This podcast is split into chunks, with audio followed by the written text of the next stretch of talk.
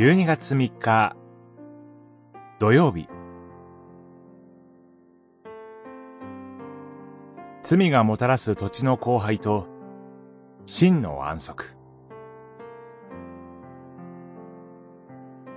歴代史下10章から36章。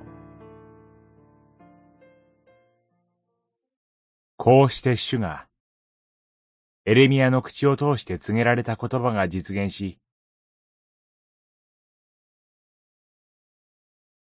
その後輩の全期間を通じて、地は安息を得、七十年の年月が満ちた。三十六章、二十一節。ソロモン王の死後、王国は南北に分裂し、ソロモン王が神殿封建の時に祈りの中で列挙した罪が現実となってしまいます。正しい王の姿勢もつかの間、神への誠実な生き方は失われ、とうとう罪は極みに達します。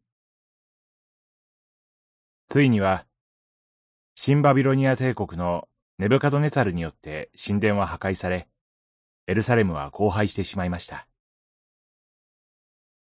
ペルシャ王キュロスによって解放されるまで、エルサレム住民の主だった人々は、バビロンに連れて行かれてしまいます。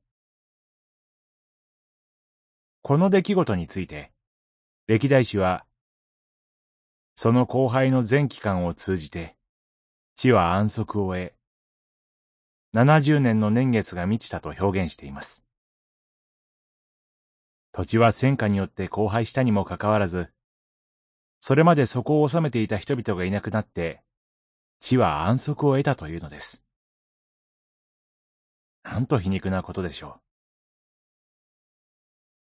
使徒パウロは、被造物が抱く希望について、被造物も、いつか滅びへの霊俗から解放されて、神の子供たちの栄光に輝く自由に預かれるからです。と述べています。ローマの信徒への手紙、八章二十一節。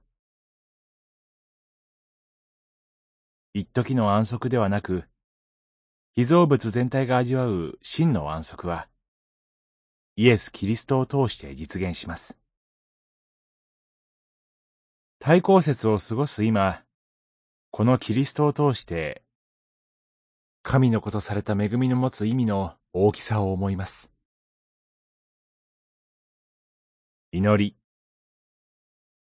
主よ。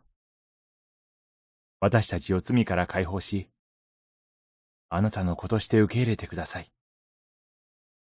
被造物全体に安息がありますように。